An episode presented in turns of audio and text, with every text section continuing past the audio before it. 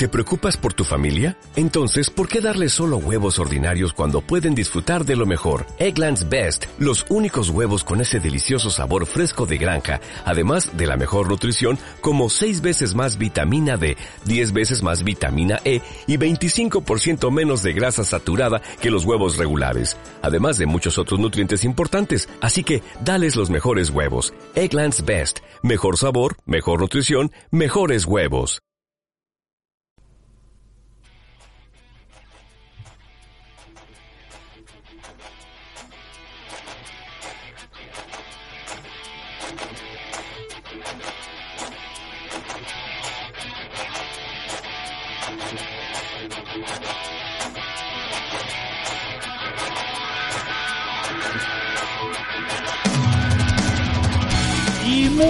Buenas, bienvenidos todos a Foro Completo, un nuevo programa de cine, de series, de televisión, de videojuegos, de libros, de lo que tú quieras. Porque si lo quieres, lo tienes. Un programa diferente, un programa que se sale de lo normal porque vamos a traeros de todo. Cualquier cosa que os pueda interesar, cualquier cosa que os guste, vamos a tu casa y te lo ponemos, lo que haga falta, porque aquí estamos para iVoox, para iTunes, para Spotify, para, para la radio de tu abuela, donde quieras. Y de un programa nuevo, ya sabéis chicos, a Foro Completo.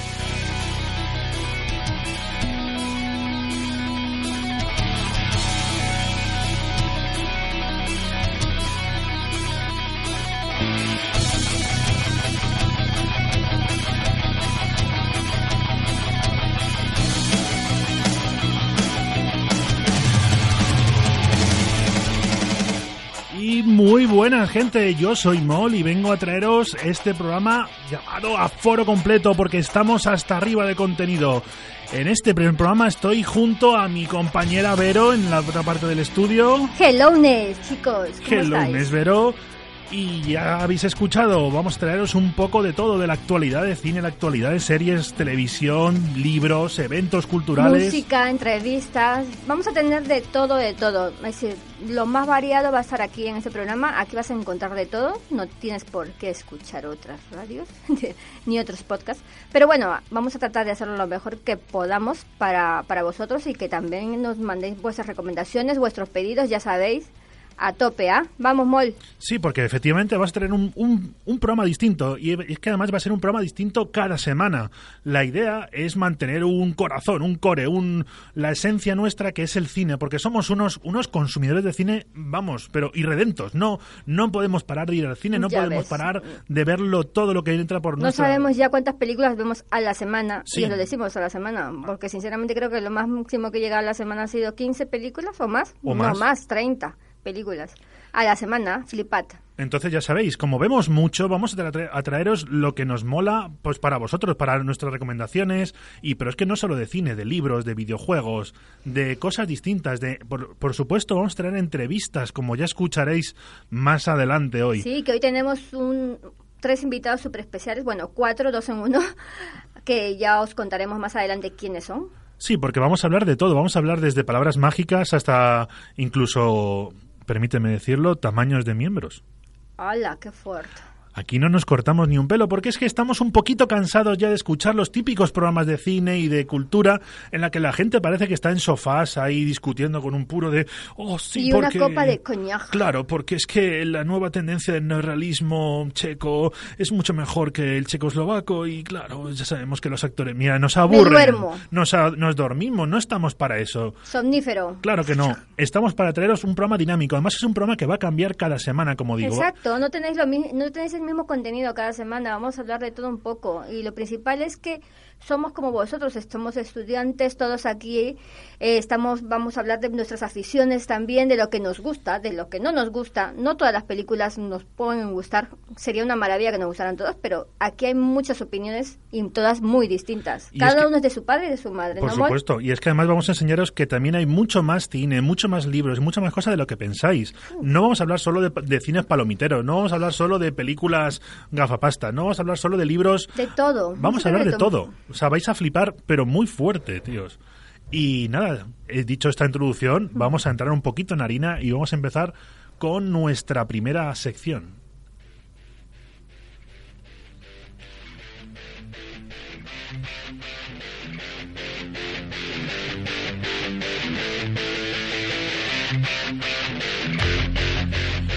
Y es que ya estáis escuchando que aquí somos muy cañeros.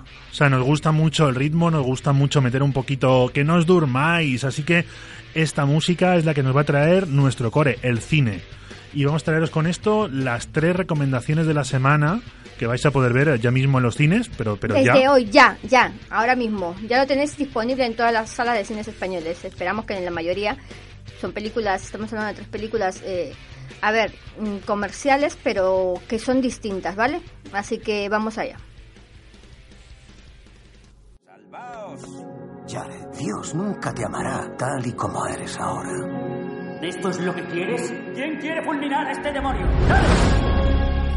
¿Y quién quiere fulminar a este demonio? ¿Quién quiere exorcizarme? Parece, a que sí, escucháis el audio y parece que estamos hablando del exorcista Sí. o de eh, el exorcismo de Emily Rose o de alguna película parecida, ¿no, chicos? ¿No creéis? Sí, pero esta vez no, estamos, no vamos a hablar de exorcismos ni nada de eso. Estamos, vamos a traer un drama. Esta es una película un poquito más seria. Sí, sí, sí. No estamos, eh, no estamos ante una comedia ni nada, pero estamos hablando de una historia real que la verdad es que te deja un poquito con el La- culo sí, torcido. es verdad, nos deja un poquito con la piel de gallina, pero por las cosas que se ven en la película. Y hablamos de Identidad borrada. Es la nueva película de Russell Crowe y Nicole, Nicole Kidman, Kidman. y Lucas Edge. La está dirigida por Joel Edgerton, que sin duda es que es este actor, director, si mucho lo conocéis, entonces creo que está tomando un buen nivel en cuanto a la dirección. Cada vez ves cómo va evolucionando. Ves cómo va adquiriendo un- ya un- una faceta no distinta, ¿vale? Pero mejor. Que cada, cada película que hace, sinceramente, yo la Edgerton me, me gusta cada vez más, ¿vale? Así que bueno, voy a contar brevemente, no os preocupéis rápido, de qué va Identidad Borrada.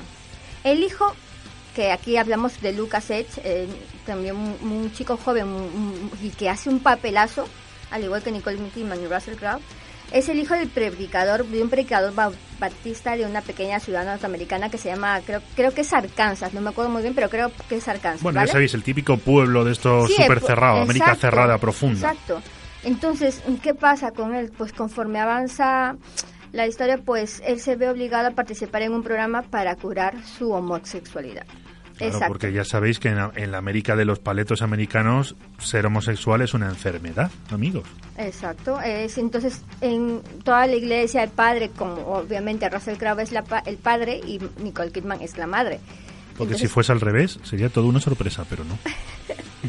Hombre, cabe recalcar por si acaso. Entonces, eh, estamos viendo a, a, a Jared, que así se llama el personaje de Lucas, que al tener 19 años, pues le cuenta a sus padres, Nancy Marshall, que él es gay, que siente atracción por los chicos de su mismo sexo.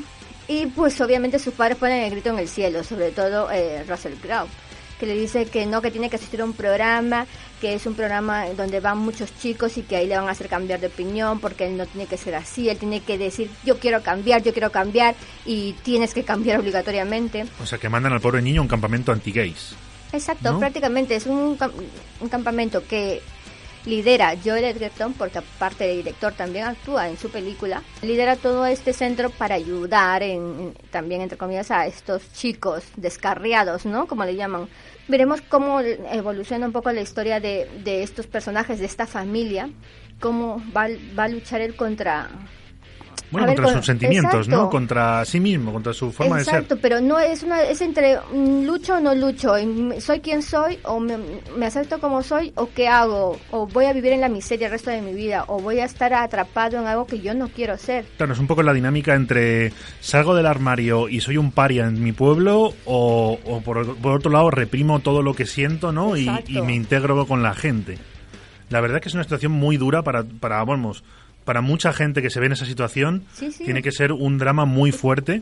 Y la película, yo, mira, tenía cierto miedo de que fuese un Sí. poquito Tele- telefilm. sí, un poco ¿no? película de Antena 3 Sí. por la tarde o televisión española en la 11, ¿sabes? Pero, sí. Pero se está llevando muchos premios, está teniendo muchas alabanzas de la gente Esta y demás. película se estrenó en Toronto, muy buenas críticas, la verdad, y muchos premios para Lucas que fue también eh, nominado también a muchos, a muchos premios. Pero lo importante de esta película, lo que quiero recalcar, es que vayáis abiertos, abiertos de miras, vas a encontrar muchas cosas fuertes, sentimientos de frustraciones. Entonces yo creo que es una película que es muy redonda, Es, una película redonda. para pensar un poquito también. Sí, sí, sí, es que yo creo que, yo creo sinceramente que es una película, a ver, que eh, dura 114 minutos, no es tan larga, pero me parece de verdad necesaria y, es, y aparte que estamos hablando que es una historia real, chicos, ¿ah? Es una historia... Sí, eso es quizá lo más lo más interesante de toda la película, que estamos hablando de una historia que ya ha pasado de verdad y por supuesto sigue pasando, eso es quizá lo más Sí, triste. Es lo más triste. Pero tío. que está basada en un artículo de un periódico, ¿no? Que escribió, Exacto, no me acuerdo que escribió el, el prota original, que ahora mismo tampoco me pero luego, nombre, luego hizo un libro de ello. Exacto, y se lo dedicó esto a es lo sus que padres y todo, en plan era como... Y ahora él vive eh, súper feliz, ¿sabes? Eh,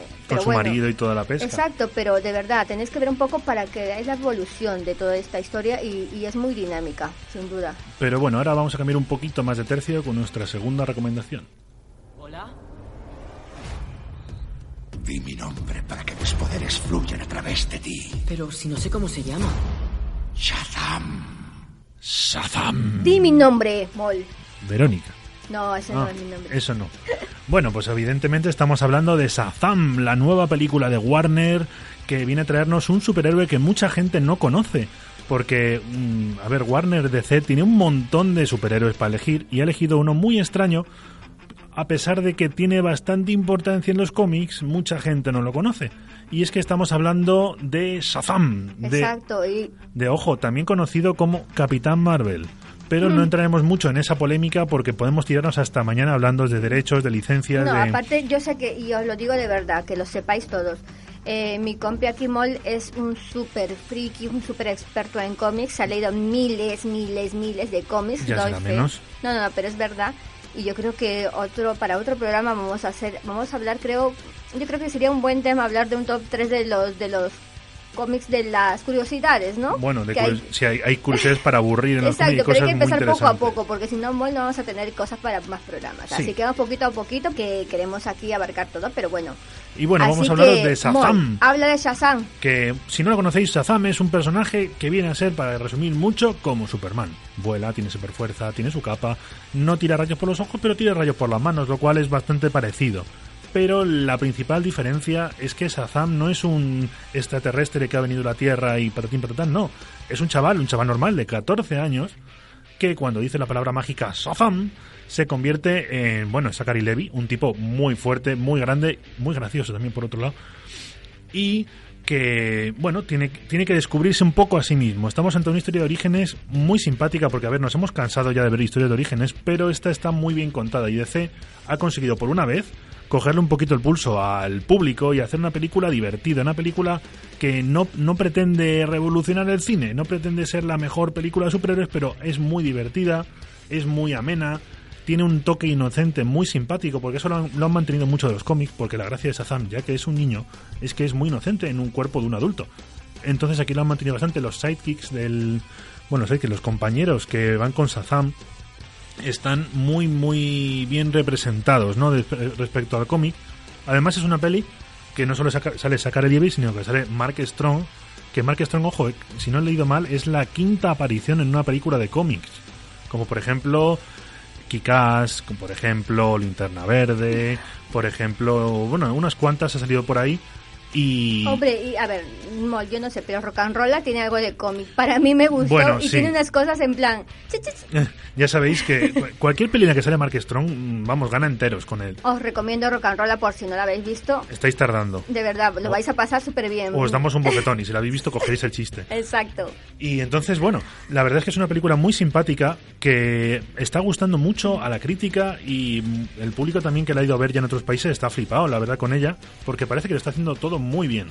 Exacto. A ver, Mol, yo sinceramente aquí eh, estoy totalmente de acuerdo contigo, pero sobre todo porque no vende humo. A ver, chicos, no sé si me explico. Yo, a mí me gustan los cómics y me gusta Zachary Leigh, me encanta. Tuve un placer de, de- de hablar con él algún día, un día en la, en la, en la Comic Con de San Diego. Y aparte es un tío súper majo.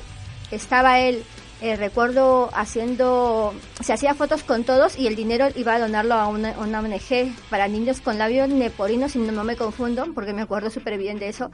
Y él siempre hacía pues eso, cosillas para organizaciones benéficas y cosas para ayudar a niños sin hogar, a niños con alguna enfermedad y todo eso. Y eso no sale en la prensa, ¿vale? Son cosas que se hacen ahí. Pero bueno, volviendo al tema. Son Ojo, cosas... un, un inciso, quiero decir, Verónica ha dicho, el- le hablé con él en la Comic Con como que se encuentra con, yo qué sé, con la vecina en el súper, ¿eh? Hombre, me lo encontré en un pasillo por un hotel caminando. Como siempre yo me encuentro a la gente cuando voy al baño, es la verdad. Según ya conoceréis a Verónica, sabéis que eso es cierto. Sí.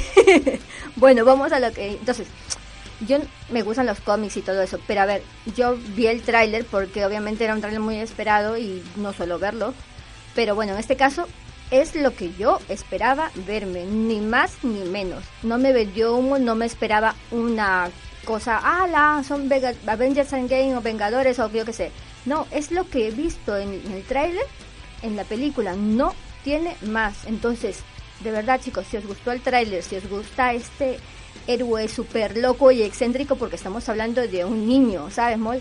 Entonces, Efectivamente, sí. Es eso el toque, yo creo, distinto que le da de otros superhéroes, ¿no? Sí, sí, porque le cambia mucho el estilo y además, eh, pues, es, la gracia es que permite jugar un poco más con el tema de que es un niño en el cuerpo de un tipo de un tipo grande que ¿qué quiere? Pues, pues por ejemplo, se pone a pedir en la calle para que le den 50 dólares y poder comprarse cervezas en el súper, o sea, cosas muy sencillas. Pero, Pero, cuando prueba la cerveza, Claro. cambia las chuches. y, a- y además es una película muy integrada en, en el universo de DC, ¿no? Que tiene a, tiene a Superman, tiene a Batman. No aparecen, pero tienen su momento y tienen. Se hace mucha referencia a todos los personajes de la Liga de la Justicia porque están ahí. No hace falta estar. No sé, no hace falta que aparezca Aquaman para que sepas que ya están hablando de él. Entonces, Es todo el universo de ese que han metido sinceramente también eh, en la película, dándole promoción más o más. sí, la verdad es que ha quedado en general muy redonda. O sea, sin mucha pretensión, pero muy redonda. Así que nada, gente, pero ahora vamos a cambiar un poquito otra vez de estilo para irnos a películas un poco más serias. Un cementerio de animales. Es donde enterramos a las mascotas y las recordamos. Aunque pueda parecer aterrador, no lo es. Lo más natural. Igual que es natural morirse. El pueblo Igual que es natural morirse. Tú te vas a morir, niña. Claro, Yo también. es muy normal morirse. y Estamos hablando de cementerio de mascotas. Cementerio la- de animales, exacto. Bueno, en inglés es Pet Exacto. Cemetery. Cemetery, mal escrito, aposta. Tiene su sentido. Sí, cuando veas la película lo entenderéis todo. Sí, y es la nueva película la que sí. vuelve a adaptar otra vez una historia de Stephen King, porque está muy de moda. Ya sabéis que después de It la cosa funcionó muy bien. Y han cogido una novela de 1983 que después fue adaptada en 1989 al cine. Y entonces es un remake propiamente dicho de la película, no tanto del libro. A pesar de eso, es una historia muy chula, porque es la típica historia de una familia que llega a un pueblo nuevo, que su casa está alejada y es un poco extraña, que la casa en la parte de atrás tiene que sí una, una especie de cementerio antiguo donde resulta que la gente enterraba a sus animales y las cosas mm, se complican, ¿no? un poco Porque creepy, ¿ah? Porque para enterrar a un animal, lo que hacían los niños eh, ahí en la historia es como como un ritual, ¿sabes? Con máscaras, un poco así, es como un poco chunguito. Bueno, ya, ya sabéis que niños y muertos van de la mano en una película como esta. Y en este caso, bueno, el cementerio tiene sus cosas especiales. Ya todo el mundo sabe que los cementerios antiguos en América todos son chungos. Todos y aquí solo digo que las cosas que se entierran en ese cementerio a veces vuelven. Y cuando vuelven no son lo que esperáis. En este caso es una película que el tráiler la verdad es que deja muy buena impresión, pero también es cierto que es de esos trailers que a veces la cagan un poquito la, bueno, quien hace los trailers porque te cuentan demasiado. Demasiado. En este caso, el trailer te deja con sensación de haber visto gran parte de la peli y lo peor es que los mejores momentos de la película están en él. Sí, yo lo siento. A ver, me gustó la película, me parece una película muy, bien hecha. Está, está dirigida por Dennis Whiteman y Kevin Cole, son dos directores. Y aquí vamos a encontrarnos también a Jason Clegg, si os recordáis de él, eh, estuvo en la película El Amanecer, creo, del Planeta de los Simios. ¿Mm? Y que ahora también estrena la siguiente semana otra película de Fox, que ya hablare- hablaremos de ella. John Lithgow, John que es un es que está genial el tío, ¿vale? Y después los personajes de después son menos conocidos, pero bueno, a lo que iba rápido, que a mí sinceramente me esperaba, y de verdad lo digo, yo no he visto la primera película, la antigua, y me esperaba una película que me, que me causara más impacto, que me causara más miedo, que estuviera un poco ahí de terror, ¿sabes? me esperaba eso, pero no me parece sinceramente mucho de terror. Creo que lo mejor, como ha dicho Mod, es el, está en el tráiler y quizás eso me fastidió un poco. Bueno, pero yo a pesar de ello, todas las películas de terror que tienen su componente de fantasía, componente mágico y cosas así, me flipa mucho. O sea, a mí las historias de fantasmas por fantasmas o historias de posesiones demoníacas me cansan un poco, pero estas historias que ofrecen algo un poquito diferente me parecen muy interesantes. Así que bueno, estas son nuestras recomendaciones, pero ahora vamos a cambiar un poquito, de poquito, de tercio y, ¿Y nos vamos a hablar de series.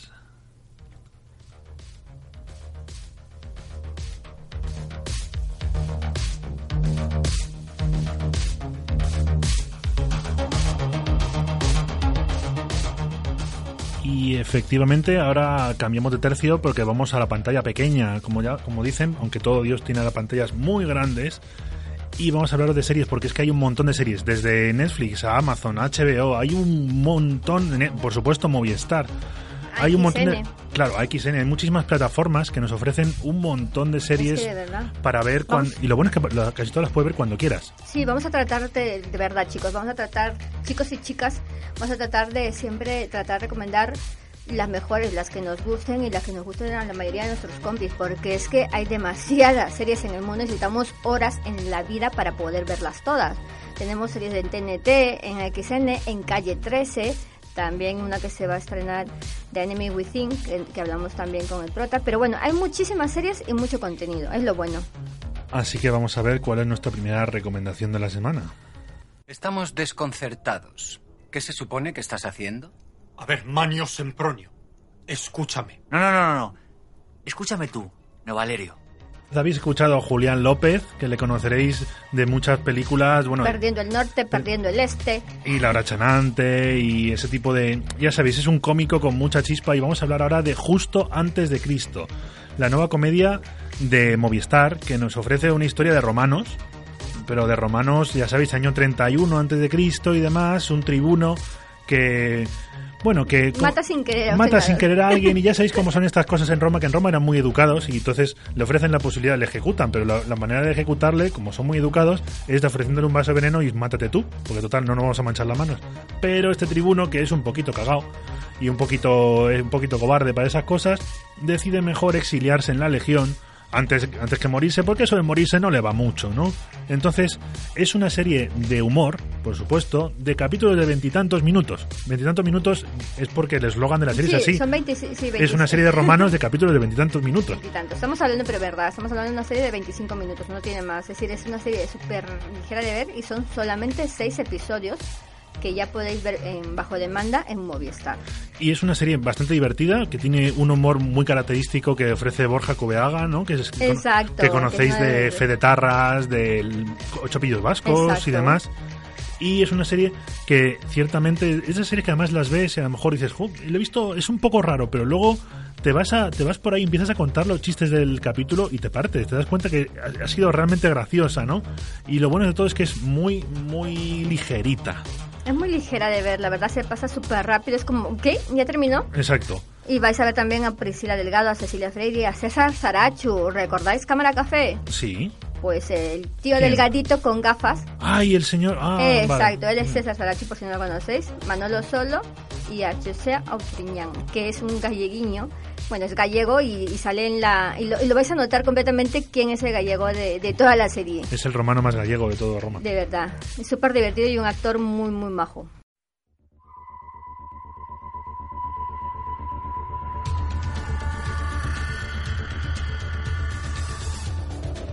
¿Y habéis reconocido esa canción? Por favor, ese opening es... Por favor, a mí Brillante. me flipa muchísimo. Estamos hablando de American Gods, la nueva, bueno, la nueva serie no, porque ya lleva un año. Está en la segunda temporada de eh, en Amazon Prime. Amazon Prime y es la serie que adapta el libro homónimo de Neil Gaiman, que si no lo conocéis estáis tardando mucho, pero mucho, mucho.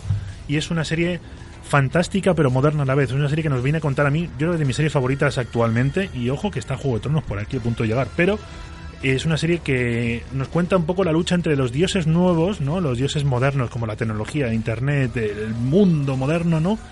contra los dioses antiguos, esos dioses nórdicos o hindús o ya sabéis violentos que buscaban sacrificios y demás y la supervivencia de estos en Estados Unidos, en el, el Estados Unidos moderno, en cómo hacen para para sobrellevar su vida, ¿no? En la que buscan fieles y necesitan gente que les adore.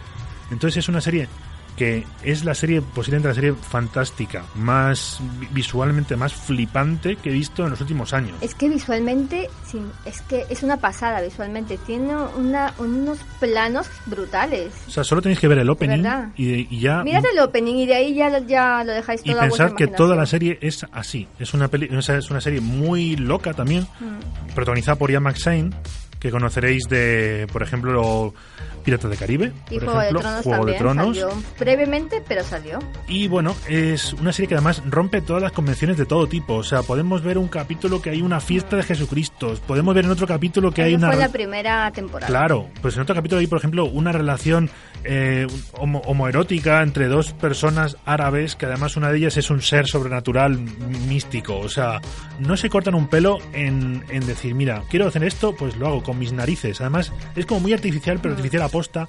Y, y es alucinante. Esta, esta segunda temporada se mete mucho en harina. Ya vamos por el cuarto, quinto episodio. Sí, sí, pero tengo muchas ganas de que ya evolucione más y que vaya y que me muestre el boom, que me deje sin impacto, que me deje sin respiración.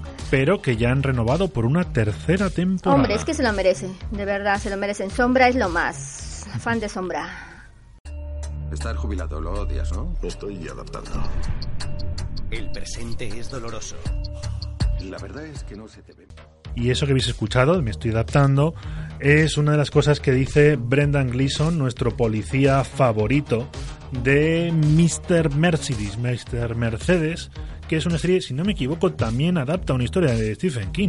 Sí, sí, porque sí, y de Stephen King va en- la cosa hoy. Y la puedes ver en XN también bajo demanda. O en Movistar y Vodafone, bueno, sí, si no me, equivoco, refiero, bajo demanda. exacto, todo. Y Pero que bueno. la ha introducido a XN, la verdad. Una serie que merece mucho la pena, ¿no, Mol? Sí, es una serie que nos... es- estamos ante la segunda temporada, ojo ya, Mm. de la serie, y nos viene un poco a contar eh, la historia de un policía, el típico policía retirado, que está, está, que, que está muy quemado, que solo piensa en el trabajo, que quiere, que quiere olvidarse de todo, pero a la vez no puede dejarlo, ¿no? Y que está, se empieza a obsesionar con un asesino que no pudo atrapar cuando todavía era policía y que parece que está volviendo, ¿no? Eso, eso es lo que nos contaba en la primera temporada, pero en la segunda, sin hacer ningún spoiler, es posible que ese asesino tenga que volver a aparecer, aunque la historia quedaba muy cerrada. Han, han buscado sus maneras, de una manera, bueno, pues un poquito, ya sabéis, como pasa siempre, que podría ser un poquito mejor, pero de todas maneras nos va a traer la tensión y el- la emoción de la caza del perro y el ratón, este, o sea, perro- el gato y el perro que tenemos aquí, eh, Mr. O el Mercedes. gato y el. Bueno, sí. Y ya sabéis, es una serie que además impacta mucho en el primer episodio. de la primera temporada. Es decir, veis el episodio de la primera temporada, vais a querer más y más y más. Que yo me vi, creo que toda la serie en dos días. Claro, porque es una serie que consigue que solo el primer episodio te enganche suficiente para ver el resto de la serie, que tiene un ritmo pausadito, pero está, Está muy, brutal. muy bien. Y también, por si no lo encontráis o no tenéis Movistar o Vodafone o cualquiera de estas plataformas que en donde podéis encontrar la serie, la tenéis también ya en DVD en cualquier tienda, ¿vale, chicos? De verdad, es decir, os la recomendamos siempre. Si hay algún 2x1, si hay algún 3x2, os vamos a decir, oye, te- tenéis ahora en esta tienda pues 3x2 en películas o aquí. Pero os la recomendamos sinceramente, creo que es una, es una buena serie.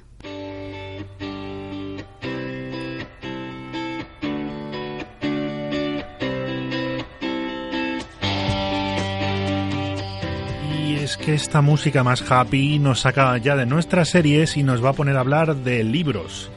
Y es que no os vamos a hablar de los típicos libros. Libros para todos. Vamos a hablar de todo, porque nos, nos mola que últimamente hay muchas editoriales que escriben de todo. Ya no solo estamos hablando de novelitas o cosas así, que también, sino que vamos a traeros nuevas cosas.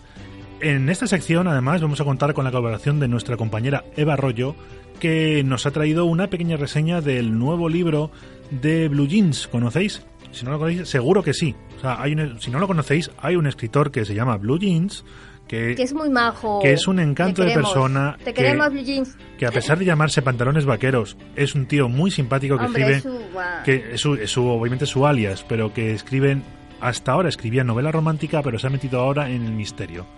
Así que, bueno, vamos a dejar un poquito con lo que nos dijo nuestra compañera Eva y ahora volvemos. Soy el inspector jefe Claudio Delgado y me han asignado este caso de asesinato. ¿Qué hiciste la noche del asesinato? Acabamos de escuchar el book trailer del Puzzle de Cristal, el nuevo libro de Blue Jeans.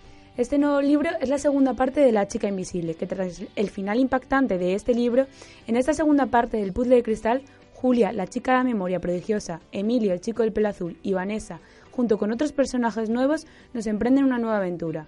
Una extraña desaparición, un misterioso crimen en el que todos parecen sospechosos, y un puzzle de cristal por resolver se cruzan en el camino de Julia. ¿Le sonreirá la suerte en esta ocasión? Recordamos lo sucedido en la primera parte de La chica invisible, en la que había desaparecido Ainhoa, una compañera de clase de Julia, y esta ayudó a resolver el, el caso. No queriendo dar más detalles para no hacer spoiler, recomendamos leer primero la primera parte, como es obvio, y luego a continuación esta segunda parte acaba de salir este 26 de abril. Blue Jeans, también conocido como Francisco de Paula, un sevillano que vive en Madrid, es conocido por su género de los corazones, como él bien suele decir.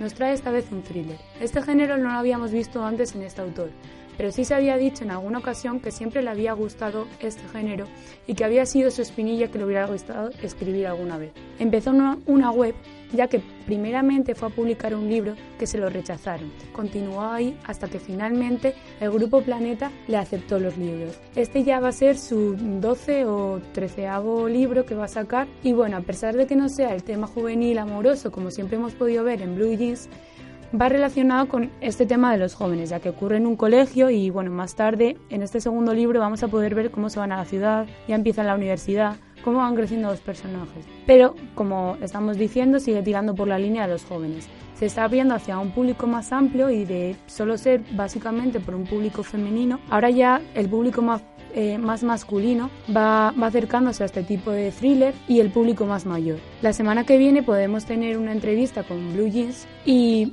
vamos a preguntarle un poquito en qué se basa eh, para hacer cada uno de sus personajes, si tiene algún prototipo de, de persona, si se fija en alguno de sus seguidores para poder verlo. Para realizar la primera parte de este libro hubo unas chicas que estudiaban forense que le ayudaron para poder relacionar todo esto de de cómo había sido la investigación del crimen y todo eso. Así que en qué se basa más bien para hacer los personajes y no tanto lo, la profesión que, que, desarrollan. También el Club de los Incomprendidos, que fue otra de las sagas que, de la trilogía que pudimos ver en Blue Jeans, salió a las pantallas y tuvo bastante éxito, aunque en tres libros, en una película se puede eh, resumir tres libros. Así que queremos preguntarle un poquito si quiere que pase lo mismo con esta chica invisible. Al ser un thriller, puede dar mucho de, de sí, de los crímenes y así son unos géneros que en cine y en series interesan bastante. Además, hemos visto también que eh, la, primera, la primera parte de La chica invisible ha sido uno de los libros más,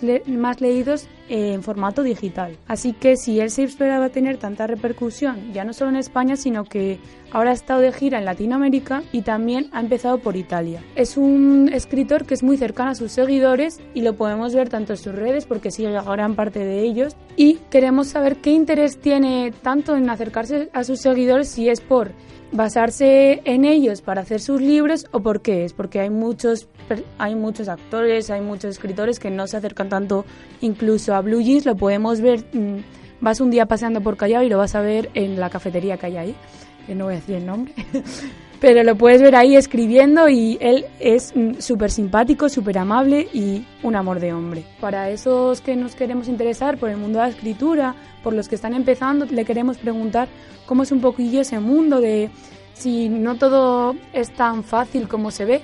Hemos podido escuchar de él que es, muy complicado y que al final se tira un año escribiendo que no todo le sale en el primer día. Y bueno, si realmente recomendaría a él esta trilogía.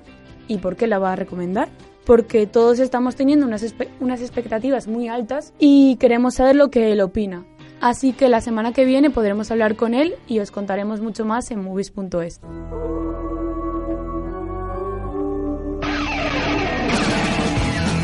¿Os suena ese tono? Seguro que sí. Por favor, era de mi serie favorita. Seguro que sí, y si no, es que bueno, es posible que a lo mejor os pille un poco jóvenes, pero estamos hablando de la Perdóname. serie... Bueno, a ver, a mí me pilló un poco joven y aún así me la he vuelto Soy a ver. Una niña. Estamos hablando de la serie Buffy, Buffy Cazavampiros, que fue una de las series que marcó también en los años 90 y que ahora editada por la, bueno, la editorial Diablo Ediciones, que eh, edita unos libros impresionantes. De... Yo, aparte en tapa dura, lo mejor, el mejor libro ever. A ver, lo siento, me pongo muy bestia con esto porque es que no soporto los libros. A ver, los libros de bolsillo todos sabemos, y voy a decir rápido, ¿vale? Los libros de bolsillo todos sabemos que obviamente son más económicos, pero vienen, sabemos lo que tenemos en un libro de bolsillo, una tapa blanda, etcétera. Pero, por favor, cuando saquéis libros mm, en edición normal, no me pongáis tapa blanda, porque estoy pagando un poco más por el libro, pero quiero una edición con una tapa dura, tíos, por favor. Así que por, os decimos de verdad, necesitamos más tapas duras en nuestra vida, como Diablo de Ediciones y todo esto que hacen, de verdad es que es brutal. Me parece que tienen un concepto guay para los libros y las fórmulas que nos están dando están brutales, ¿no, Mol? Sí, y la cuestión es que aquí estamos hablando de el Buffyverso, que es un eh, volumen 1, ojo, ¿eh? Un libro de que nos habla de la historia de Buffy y de Ángel, que, bueno, es un, es un libro alucinante de cómo está de o sea, todo color y demás. Tiene fotografías, es que tío, ha, visto que el escritor pone eh, pone el capítulo de la serie, pone una foto de la serie y pone el capítulo, papá, papá, una página por capítulo, ¿no? Sí, hace un análisis muy pormenorizado, pero muy interesante de cómo es la serie, cómo es la, además estamos hablando del Buffyverso, por lo tanto es Buffy y Ángel y que nos habla pues eso de de qué personajes aparecen recurrentemente, de qué curiosidades hay, de qué va cada capítulo y también una cosa muy interesante que a mí me ha gustado un montón es que también nos cuenta quién dobla cada capítulo en la serie, porque el doblaje, a ver, es una serie de muchas temporadas, aunque en el volumen 1 solo se hable de las seis primeras, de las, no, de las el escritor es, cuatro perdón, primeras. Perdón, el escritor es Andrés Sergal Sortés, así que chicos, apuntaros bien el nombre de Andrés, que es muy majo y nos ha comentado también en, Instagram. Sigue, Sí, y no, y como decía, también nos habla del, del doblaje, que es una cosa muy importante, al menos aquí en España, y que nos cuente también en qué, en qué cadena se emitió, cómo se emitió, cómo lo fueron cambiando de horario, por qué. Y bueno, ahí podéis averiguar un montón de cosas, como por ejemplo, por qué Ángeles como es, cómo entró en la serie, cómo salió. David por. Claro, por qué Cordelia es como es y qué relación tiene Cordelia con el propio Josh Whedon, que es muy, muy Mm, curiosa. Y todas esas Tomate. cosas. Hombre, tomate, tomate.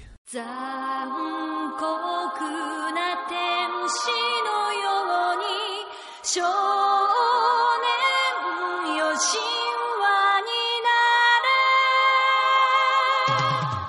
Pam, pam, pam, pam, param, pam, pam, pam, pam, pam, pam. Tenemos, la- vamos, los pelos Perdón, como lo escarpias siento. Es que- tenemos. Es que, se escuchar esta, eh, me la sé, me la sé la canción entera así. Soy tan friki que me la sé en japonés. Exacto, porque estamos hablando de Evangelio, ¿mol? Evangelion, que es posiblemente también de los animes que, que dieron, vamos, que marcaron los años 90 de aquí en España y en todo el mundo. Y es que vamos a hablar esta vez de eh, Gainax y Hideki Anno, un libro escrito por David Heredia Pitarch y que nos viene a traer un poco la evolución del estudio Gainax. El estudio Gainax que, si no lo conocéis, bueno, es que seguro que sí, pero a lo mejor no suena. Si sois un poquito fans del anime, seguramente os suene obras como Nadia, Fuliculi, Gurren Lagann o incluso ahora mismo eh, pues la de Little Witch Academy que está en Netflix, ¿no? Entonces es un estudio que siempre es muy arriesgado, que hace, hace obras muy locas, pero muy, muy, muy originales, con una calidad brutal.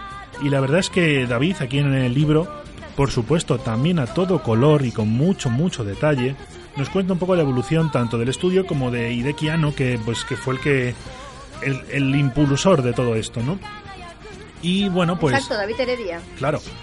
Y nada, y entonces en él podemos ver un poco, pues eso, por qué, por ejemplo, Evangelion tuvieron tantos problemas de pasta, que es que si la veis ahora llama la atención, y por qué decidieron hacer un remake y cosas así. Un libro, desde luego, muy interesante para cualquier fan del anime, y ya sabéis, igual que todos los de Diablo, perfecto para regalar, perfecto para tener ahí en la estantería, y sobre todo para los más, ya sabéis, para los más fans.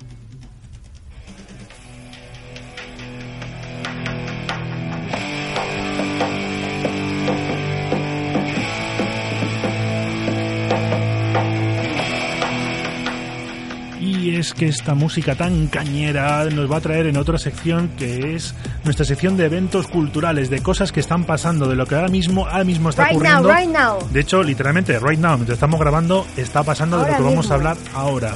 Porque vamos a hablar de una cosa que nos flipa mucho, que son los cortos. Porque Los si no, cortometrajes. ¿Habéis visto cortos? Seguro que sí. Y el- la calidad de los cortos de españoles son buenísimos, a veces incluso mejor que sus películas. Y eso que últimamente sus películas están también muy bien. Pero es que de verdad hay una calidad inmensa, están subiendo muchísimo, ¿no, Mol? Eso, y ahora vamos a hablaros de la 21 semana del corto de Madrid. La 21 no, por favor. primera edición. Matadme, La vigésimo primera. primera edición de la Semana del Corto que realiza la Comunidad de Madrid, que finaliza el 7 de abril y en la que hay más de 45 cortometrajes a concurso en la sección oficial.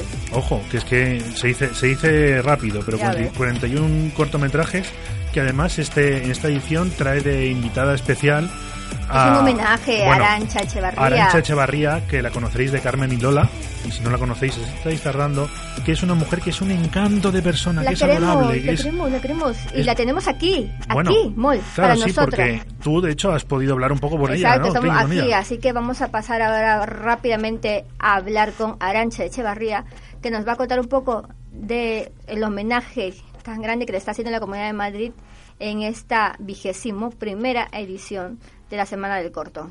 Vamos a ello. Primero estamos aquí con Arancha Echevarría, quien no la conoce, ya esta superdirectora, que está siendo halagada ahora en el festival de, bueno, en la Semana del Corto de Madrid. Cuéntanos, Arancha, ¿qué tal? ¿Cómo te sientes? Pues me siento abrumada, porque esto de que te den un homenaje cuando, cuando has hecho solo una película es como mucho, ¿no? Yo creo que yo en vez de homenaje yo le llamaría un ratito con Arancha y, y que quedemos para ver películas y a ver cortos que, que hemos hecho. Pero yo me siento súper agradecida, porque para mí la Semana del Corto ha sido la base de todo. O sea, desde mi primer corto, que fue Panchito en 2010, siempre me han apoyado en la carrera. Siempre han apoyado todos los cortos, siempre han, han tenido la, la, la, la osadía de, de proyectarlos y luego también en el largometraje también me apoyaron en la, la ayuda al desarrollo y ahora en la ayuda de promoción, por lo cual la Semana del Corto es mi segundo hogar. Cuéntanos, ¿qué cortometrajes vamos a poder ver aquí? Pues creo que vais a poder verlos casi todos. Vais a ver Panchito, que es mi primer corto, que es una comedia social. Vais a ver Don Enrique de Guzmán, que es un corto que se ha visto menos, que es muy curioso porque es una es, es un encargo, es el único guion que, que no he escrito yo y que he dirigido, que es una, una comedia de época, pero además de época de verdad, o sea, de la época de, de, de, Felipe II, imagínate.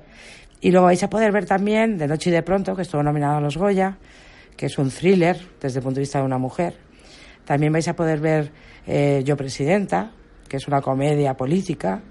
Y creo que también vais a poder ver El último bus, que es mi último corto, y del que más orgullosa estoy, pero que es un corto que te deja muy mal cuerpo. Y entonces, pero espero que no lo pongan en el último porque os vais a salir fatal. pero es un corto sobre, también sobre el miedo de las mujeres eh, a volver solas a casa. Tenemos entonces para todos los gustos. Sí, yo he sido muy ecléptica rodando, siempre... Eh, yo vi que de pequeña que Kubrick había hecho una obra maestra de, de, todos los géneros, había hecho terror, el resplandor, había hecho bélico con Senderos de Gloria, comedia con Teléfono Rojo, y dije, jolines, yo quiero, yo quiero ser una Kubrick de pacotilla, porque es lo que soy.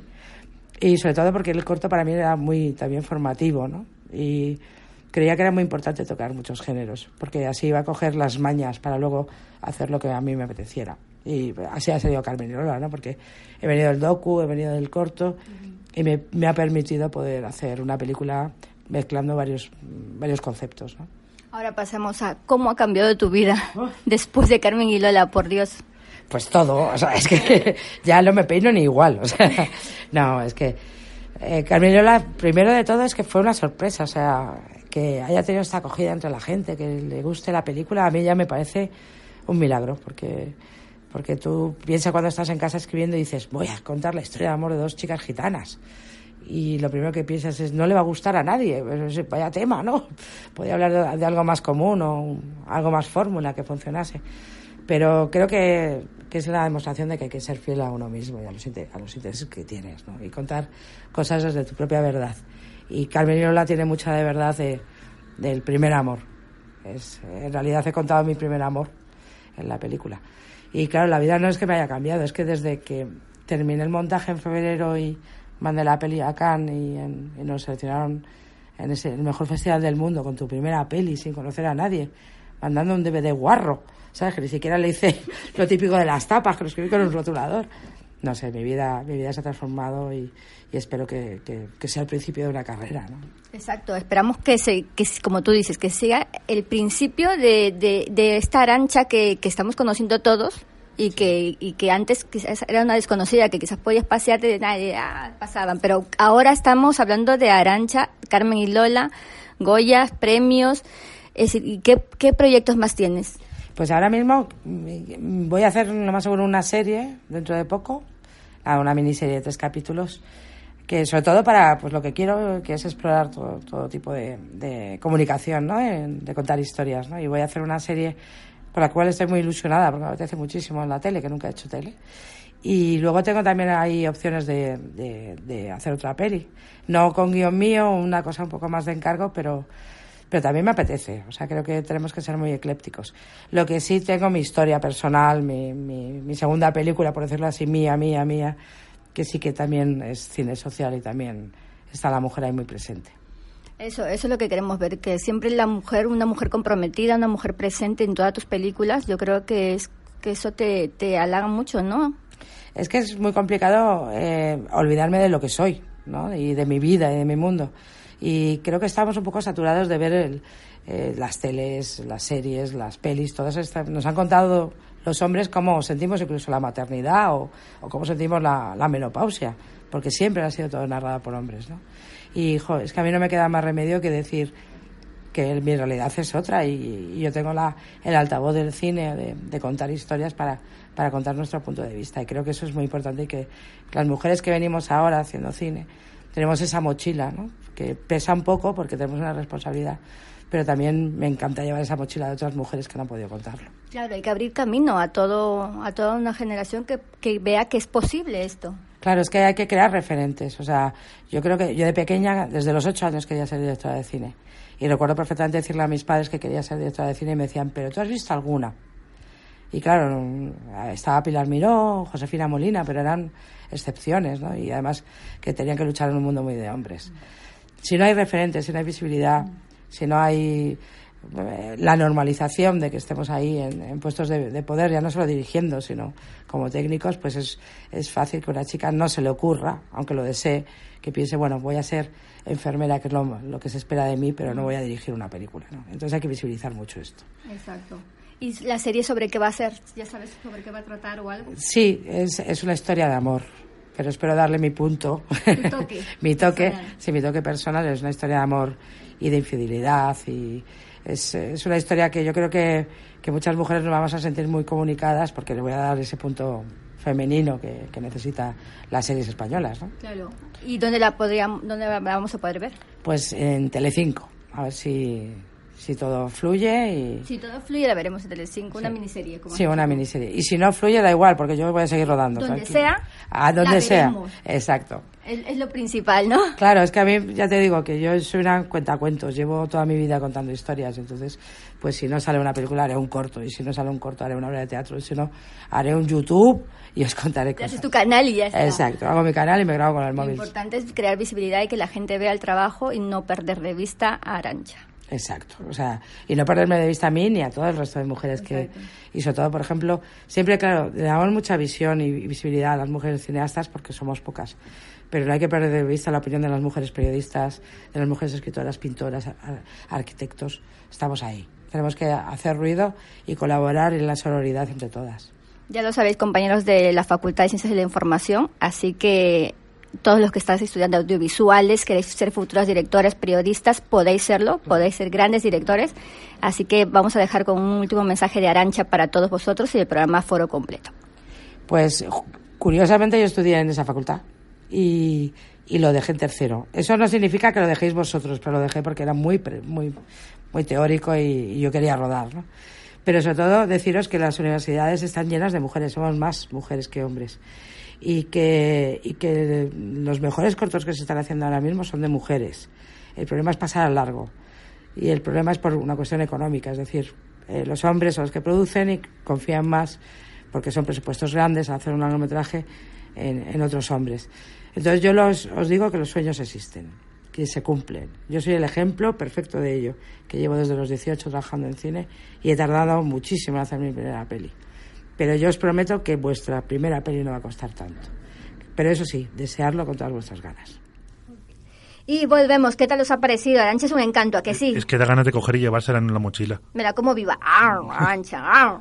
¿Vale? Que además proyecta cinco cortos cinco aquí. cortos que ha realizado antes de la película de Carmen y Lola, ¿vale? Así que no es un trabajazo el que hace y me parece súper bien que en la película como Carmen y Lola se haya difundido tanto y se siga echando en algunos cines, en festivales, así que adelante y bravo Arancha, de verdad, nuestro más sincero cariño por aquí.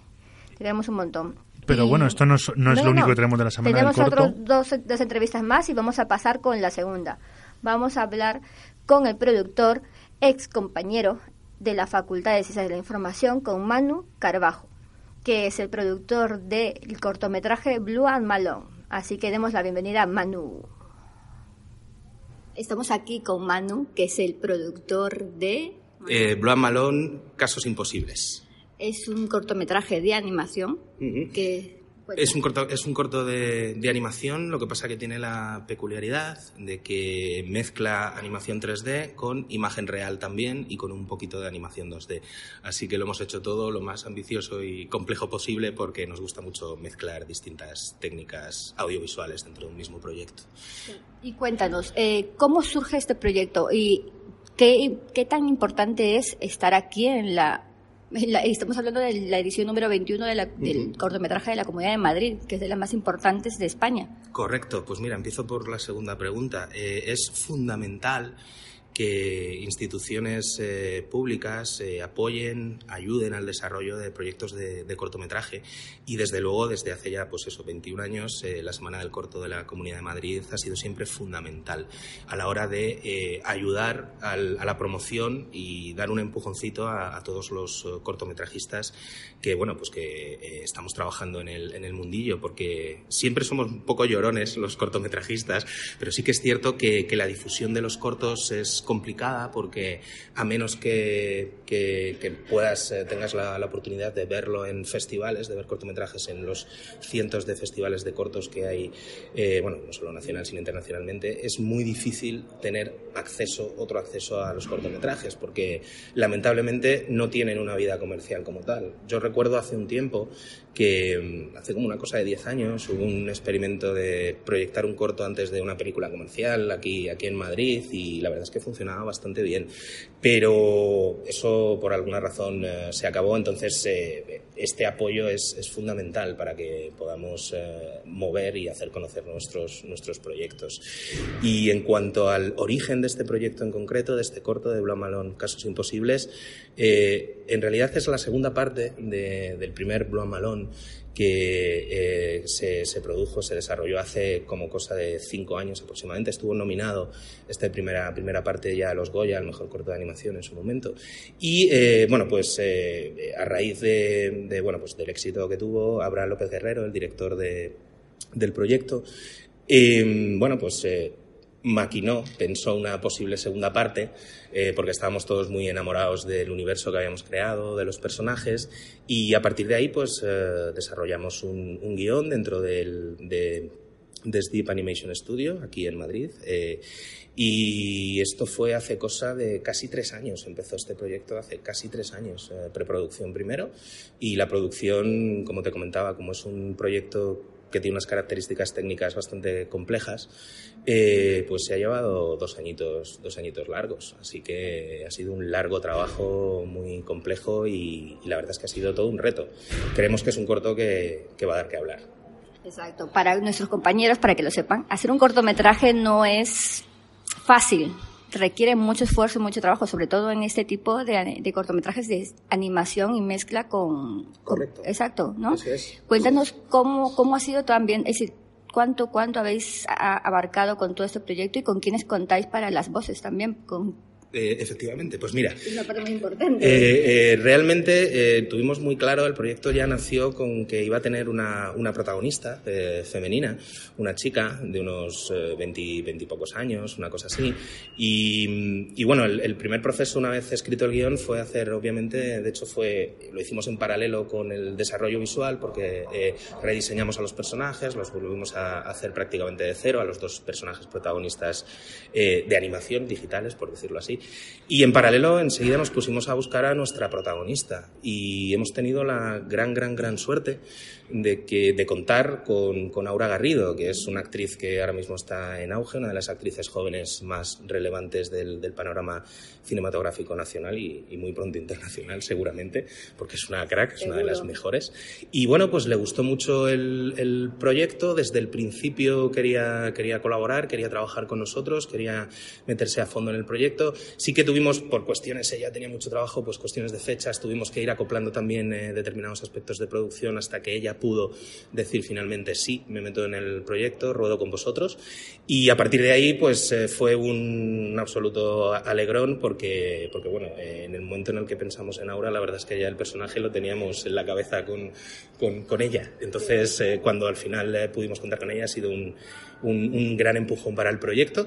Y uno de los dos personajes digitales protagonistas son dos, eh, eh, Big Blue Cat, que es un enorme, enorme gato, y luego un personaje que es un perrete como de, como de peluche, que es, que es Mortando. Mortando también hemos tenido la, enorme suerte de contar con la voz de Alex O'Doherty, que ya le puso la voz a Mortando en el primer cortometraje. Entonces tiene muy pillado el personaje, lo conoce muy bien y hemos vuelto a trabajar con él y ha sido un auténtico, un auténtico placer, la verdad. Así que eh, toda esa parte de imagen real era la primera vez que hacíamos un rodaje con esta escala, con estas dificultades. Estuvimos rodando nueve días en un, en un teatro en un pueblito aquí al, al sur de Madrid, porque el, el, principal entorno en el cual sucede el cortometraje es un teatro abandonado. Nos, nos, gustaba muchísimo, nos apetecía muchísimo mezclar todo lo que es la tecnología nueva de animación 3D con algo tan, con tanta historia como puede ser un, un teatro, que, que, a final de cuentas el, teatro es, la madre de todas las creaciones audiovisuales, por decirlo así. Así que de la conjunción de todo esto, pues, eh, pues eh, hemos, hemos sacado adelante el, el, el proyecto y de momento, pues bueno, estamos bastante contentos. Y por lo que hemos visto es un, un, un equipo muy grande el que sí. conforma todo el cortometraje. Mira, te digo, eh, el equipo además está formado por uh, profesionales eh, que han colaborado con nosotros en este mundillo de la animación. Ya sabes que al final siempre nos acabamos encontrando en distintos proyectos eh, los distintos profesionales de la animación y hemos contado con profesionales eh, que además han trabajado en estudios como, como Ilion, como Wise Blue, que se han ido poco a poco añadiendo al proyecto. Mira, para que te hagas una idea, eh, hemos llegado a trabajar en este proyecto, no todos a la vez, porque no, todo el mundo va por departamentos y cuando uno termina su trabajo, pues ya termina su trabajo en el proyecto y tal, pero el total ha sido unas 100, 110 personas, que para un corto es, es una cantidad de, de, de, pues, de gente trabajando en él bastante, bastante llamativa. Y bueno, pues a nivel de producción ha, sido, ha tenido cierto grado de complejidad, porque la producción está centralizada en, en Sleep Animation Studio, pero claro, muchos de los colaboradores y de los trabajadores eh, han trabajado en remoto. Eh, tenemos gente trabajando en Barcelona, en Valencia, en otros puntos de España, incluso también tuvimos algún colaborador internacional. Entonces, claro, hemos tenido que gestionar la producción presencial dentro de nuestro estudio y además eh, pues gestionarlo todo de la manera más efectiva posible con todos los, eh, los, la gente que teníamos en el equipo trabajando fuera en remoto, incluso con cambios horarios, lo cual también te dificulta un poco las razones y tal. Pero, pero bueno, la verdad es que ha sido un reto y desde luego ha sido un, un, un proyecto eh, casi todos los que hemos trabajado en él eh, de la más mayor escala de la que nos habíamos enfrentado. Pero bueno, estamos muy contentos de haber llegado vivos al final del proceso. es la primera vez que se ve el corto. Eh, sí, es la, eso es, es la primera vez que se, ve, que se ve el corto, es la primera vez que se va a proyectar en, en pantalla grande así que estamos muy contentos. Sí. Ahora pasamos a, a, la parte de después de esta de participar en este obviamente cortometraje de la Comunidad de Madrid. ¿Qué, qué tenéis pensado también? Pro, proyec proyecciones más a nivel eh, sí sí eh, claro nosotros estamos ya desarrollando pues una campaña de, de, de marketing y, de, y, de, y de, proyección en festivales para que el corto empiece su, su proyección festivalera. Como siempre, eh, una vez que terminas un corto empiezas a mandarlo a festivales, a moverlo y luego esto normalmente pues eh, abarca un rango de tiempo más o menos de un año aproximadamente. Así que estaremos un año aproximadamente moviendo, moviendo el corto también. Tuvimos también una ayuda no solamente de, de la Comunidad de Madrid, sino también tuvimos un premio, un premio Movistar. Así que en su momento pues también estará en la plataforma Movistar para que, para que lo pueda disfrutar todo el mundo. Así que en principio, pues bueno, ahora la idea una vez que terminas un proyecto es que lo vea la mayor cantidad de gente posible, que lo disfrute. Para los que no saben un poco, cuéntanos eh, brevemente sí. la historia del cortometraje y si hace, si hace falta ver la primera para verse la segunda. Ok, buena pregunta, gran pregunta. Mira, eh, no hace falta ver el primero para, para ver el segundo porque hicimos una especie de, está muy de moda ahora, un reboot o algo parecido. Entonces no es en absoluto necesario eh, conocer el primer corto para, para entender y, y disfrutar eh, esta segunda parte. ¿De qué va el corto? Eh, tengo que ser muy cuidadoso con los spoilers para no reventarle el placer a nadie. Pero bueno, digamos que trata el tema, eh, está dirigido a un target eh, familiar, no, no, necesariamente infantil, sino familiar.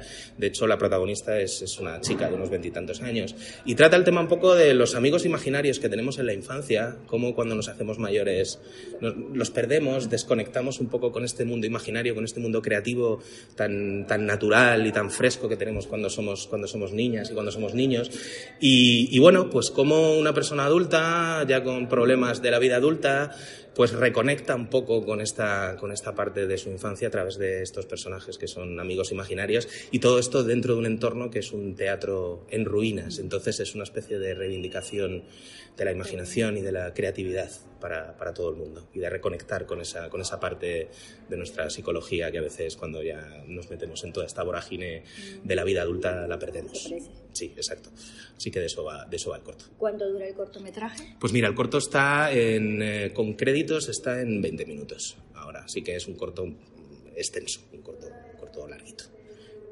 Y ya para terminar, para los que no sabéis, Manu es antiguo alumno de la facultad.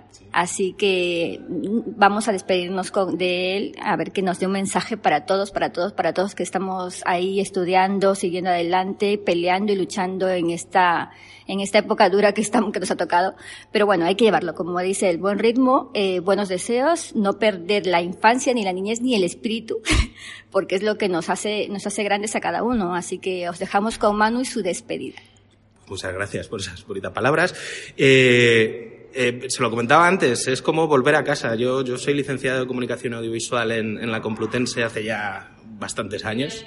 Y, y bueno, eh, solo deciros que curréis mucho, que hagáis muchas cosas, que nunca os paréis de hacer cosas y más allá de toda la actividad docente que puede haber en la facultad, hay posibilidad de hacer muchísimas cosas en paralelo, generar proyectos propios y, lo, fundamental es eh, seguir creyendo en, en, y seguir teniendo la ilusión en este oficio. Este oficio para mí es el más bonito del mundo, ¿eh? pero, pero es un oficio, ya lo, ya, ya, lo sabréis, muy sacrificado, hay que echarle muchas horas, son muchas horas de trabajo, pero, pero bueno, lo que al final tenemos en pantalla es lo que, es lo que cuenta y, y merece mucho la pena. Así que es no moverse, no quedarse parado nunca y cuando llegan los momentos de, de desánimo, pensar en pues eso, tengo el mejor trabajo del mundo y esforzarse muchísimo y no perder nunca eh, esas ganas de, entre comillas, jugar porque tiene parte de juego este oficio también y, y es, eh, eso también hay que, hay que potenciar. Entonces, pues ánimo para todos y,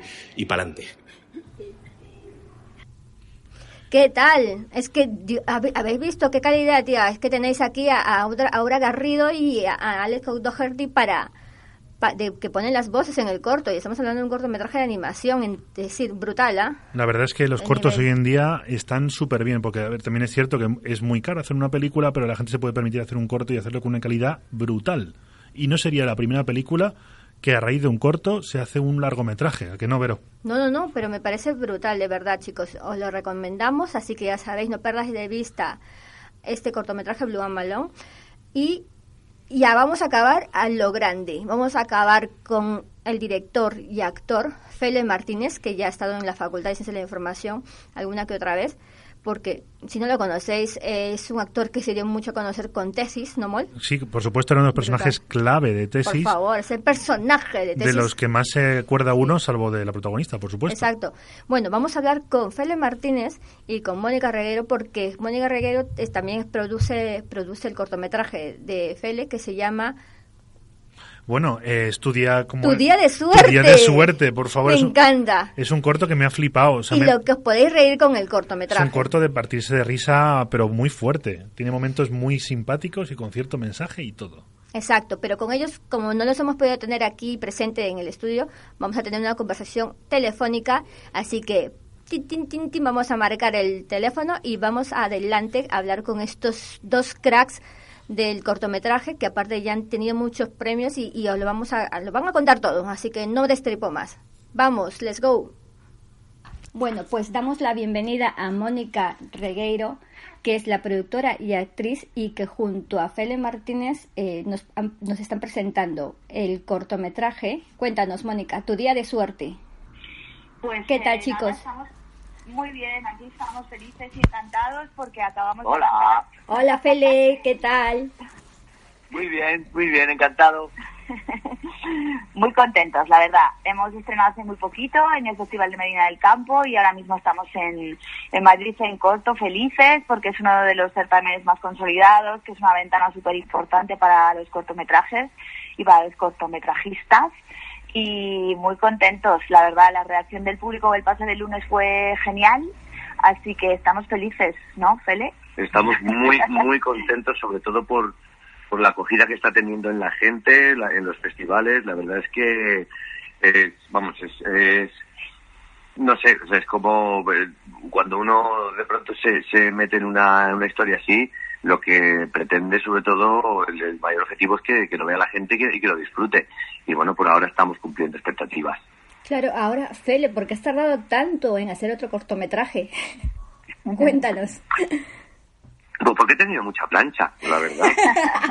Entonces, entonces, bueno, la verdad es que, que sobre todo, eh, eh, porque no encontrado una historia y, y entre que no encontrado una historia he estado muy liado también, eh, pues afortunadamente ha sido pues una, pues durante estos últimos años pues eh, no me puedo quejar porque he tenido bastante trabajo, he ido compaginando teatro, con cine, con televisión, pues la verdad es que dejaba bastante poco espacio para como para tratar de centrarte y, y bueno y esto lo que estoy sobre todo lo que cuento es que es una historia que me ha encontrado a mí más que Mm. yo a ella este texto de Juan Carlos Rubio que, que bueno pues eh, yo estaba haciendo una función de teatro eh, en el Marquín estaba haciendo bajo terapia y en ese momento andaba leyéndome un- una recopilación de textos teatrales de cortos entre monólogos y, y microteatro de que lo recopiló Nacho García Calderón y Chema García Calderón y, y bueno y de pronto pues nada le- le- le- leí el texto y, e inmediatamente asocié a Juan Cabellido y a mí como los dos personajes y, y de- desde entonces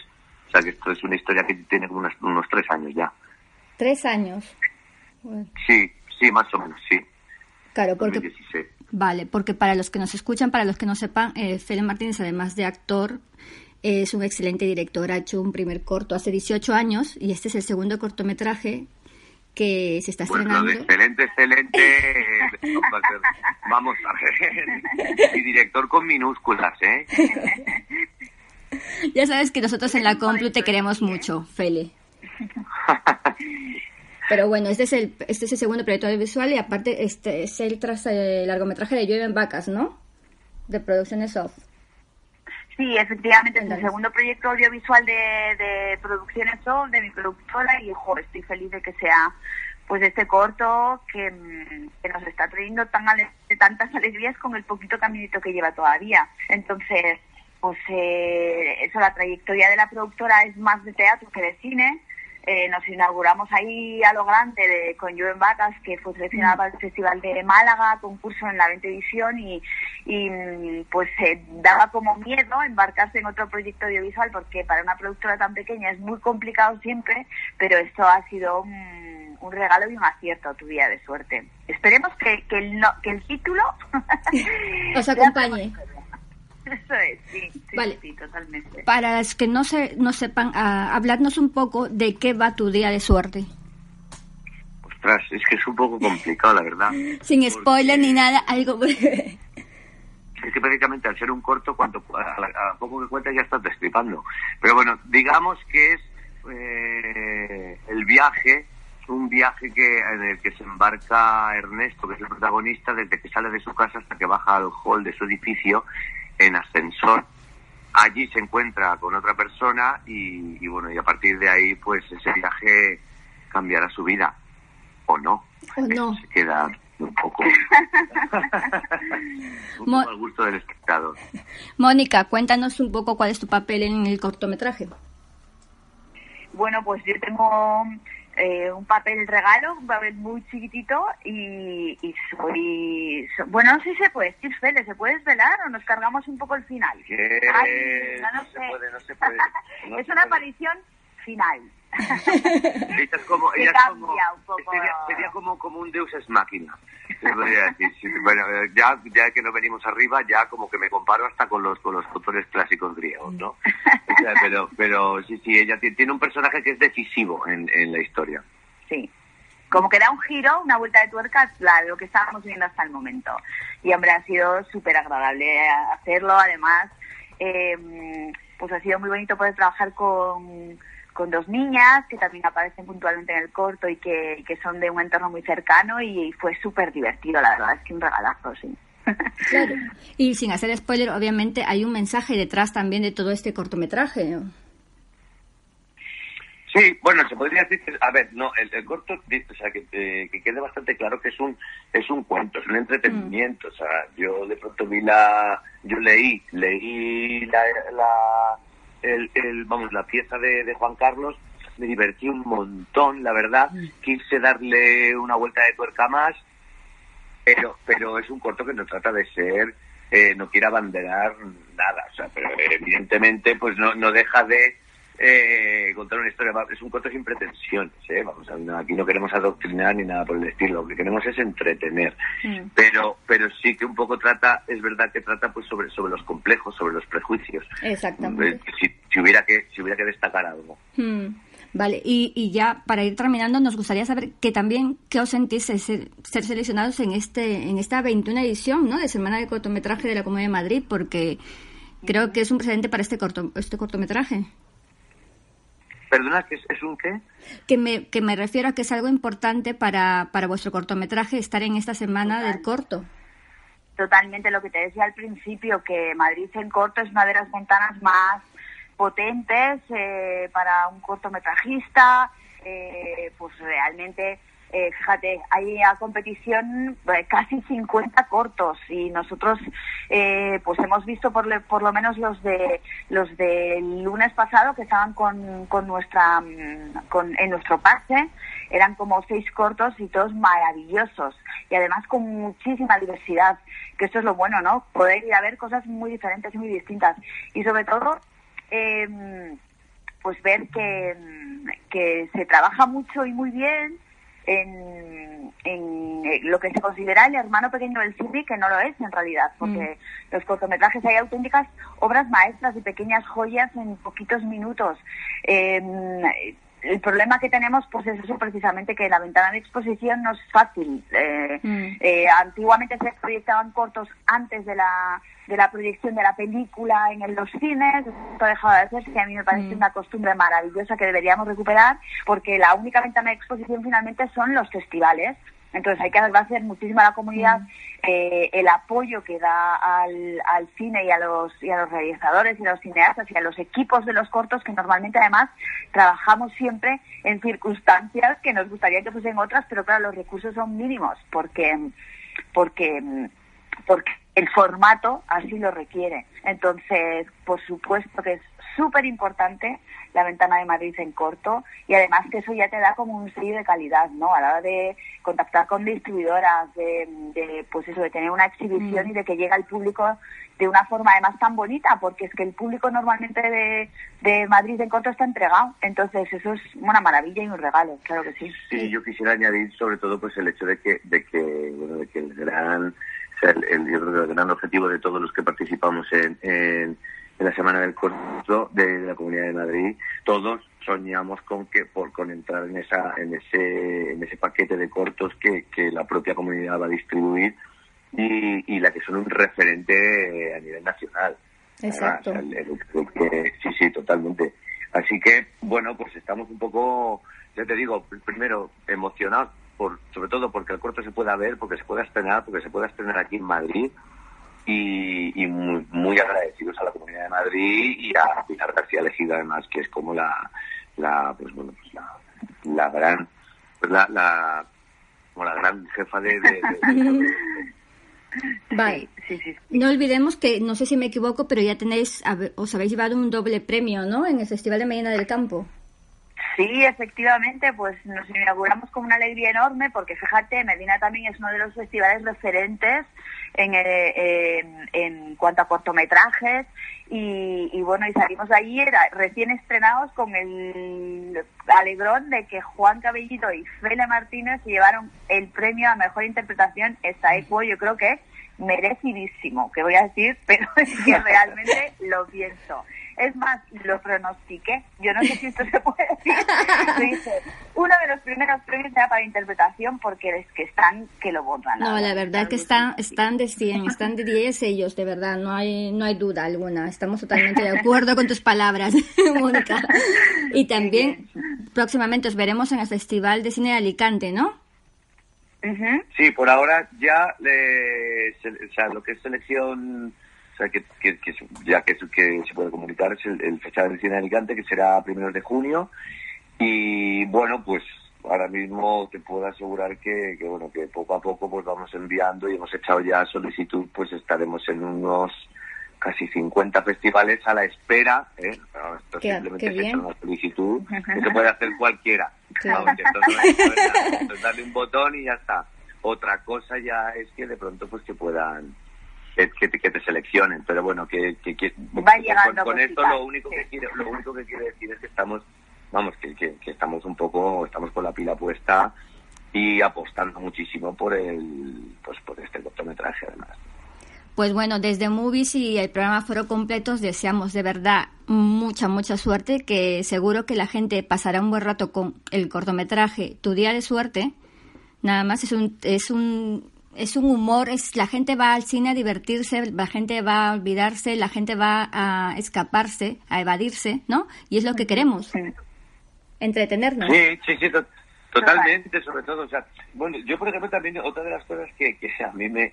que, que era uno de los objetivos del, del, de esto del corto, es que, porque porque realmente si pudiéramos catalogar un género, es una mezcla entre comedia y thriller psicológico, ¿no? Mm. Con lo cual, pues la gente, lo que lo- a mí lo que me gusta cuando de las proyecciones es, es ver cómo, cómo la gente de pronto mm, transita desde desde la, desde la desde la risa a la perplejidad y viceversa y van volviendo entonces van Mm. van como como habitando estos dos lugares y, y bueno y ese- ya te digo que esto era otra de las pretensiones que queríamos con el corto y, y vamos está está logrado. Pero sí sí que sobre todo es eso que, pues que la gente lo disfrute. Que pasen un buen rato y bueno, y sí. es verdad que si además de todo esto conseguimos ahí un poquito de, de un espacio para la reflexión de ciertas en ciertas cosas, pues oye, ya de 10, fantástico. Sí, entonces que la gente de pronto pueda, aparte de eso, y, y que pueda también un poco pues olvidarse del día a día, Sí. ¿sabes? Y mira, objetivo cumplido alguien que todavía tenido un mal día,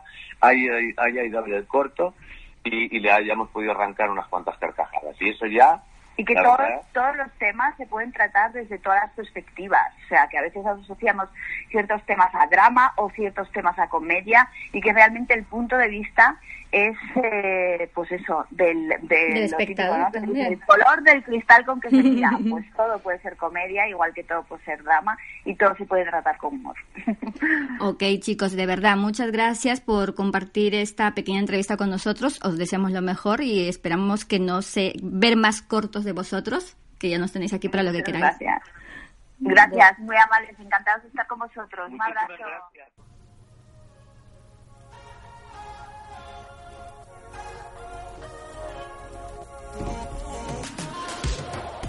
Y esta música ya viene a decirnos que se nos acaba el tiempo por esta semana. Espero que a foro completo os haya gustado porque estamos muy hasta arriba de contenidos y la semana que viene os vamos a traer un programa completamente Uy, a ver qué hay. diferente. A ver qué hay la semana que viene. Ya es que preparaos, preparaos. Sí, porque no sabemos, podemos tener entrevistas, podemos hablar de videojuegos, hablar de cómics, hablar de... De hecho, es más, ¿por qué no comentáis vosotros de qué queréis que hablemos? Porque podemos hablar de todo lo que vosotros queráis. Y esperemos mucho, de verdad, que os haya gustado y que nos animéis a seguir haciendo esto, porque a nosotros nos encanta, y si a nosotros nos encanta, os tiene que encantar a vosotros, por supuesto que sí. ¿A que sí, pero Claro, por favor, chicos. A ver, chicos y chicas, queremos que se, de verdad, ahora sí, hablando en serio, eh, espero que sinceramente nos haya, os haya gustado este programa. Así que os despedimos un fuerte abrazo para todos, os queremos mucho, mucho, mucho, mucho y nos perdáis todos, todo, todo, todo lo que viene con Afro completo.